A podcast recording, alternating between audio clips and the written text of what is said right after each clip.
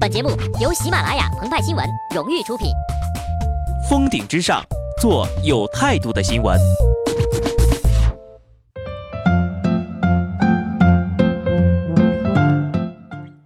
本文章转自澎湃新闻澎湃联播，听众朋友们，大家好，我是机智的小布。一九四四年六月六号，正值第二次世界大战那天清晨，盟军发起了代号为“霸王行动”的诺曼底登陆。近三百万士兵渡过英吉利海峡，前往法国诺曼底。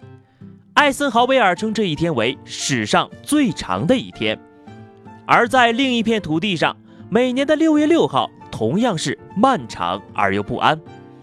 这一夜，多少奋斗了一整年的孩子们再也不用熬夜奋笔疾书，他们要做的只是早早地躺在床上，调整思绪，享受大考前的安宁。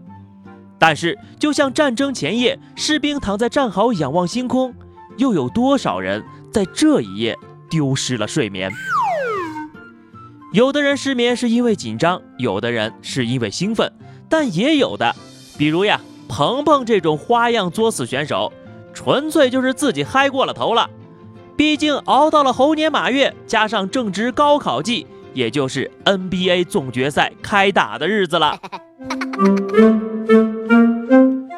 根据一位常年参加高考阅卷的老师回忆，每一年他给考生的高考作文打分，都能从中领略到 NBA 总决赛的激烈和残酷。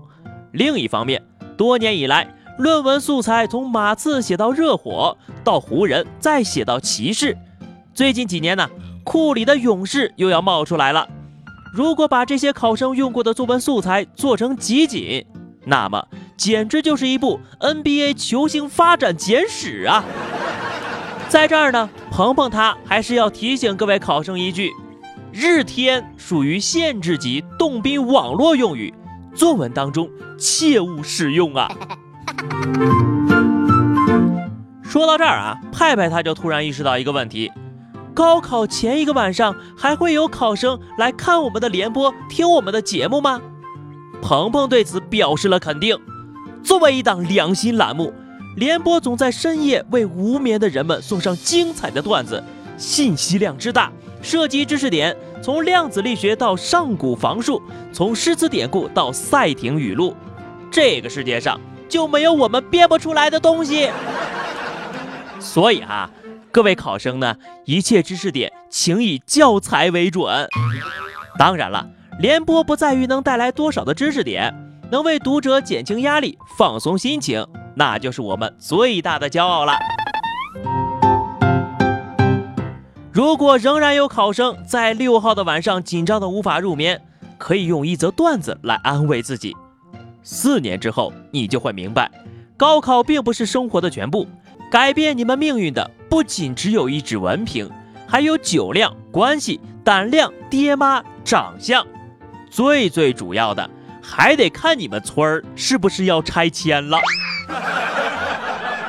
生于六月六号的普希金就写道：“假如生活欺骗了你，不要悲伤，不要心急。忧郁的日子里需要镇静，相信吧，快乐的日子将会来临。”如果说呀，考前念一首普希金能给文科带来光环加持，那理科生怎么办呢？六号早晨。英国剑桥大学著名物理学家史蒂芬·霍金教授在其官方认证的微博上发文，鼓励2016高考生，并称未来将因你们而生。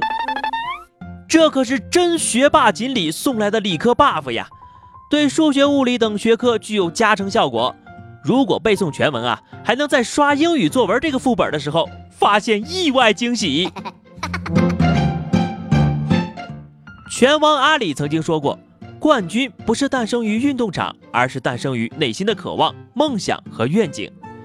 前几天呢，他永远的离开了我们，但是他是一位真正的人生冠军。对于众多的考生而言，真正的赢家也不是诞生于高考考场的，同样来自于内心的渴望与梦想。所以，同学们大胆的上吧。而阿里和李小龙生活在同一个时代，曾经呀，就有人撮合两个人对战一场。李小龙说。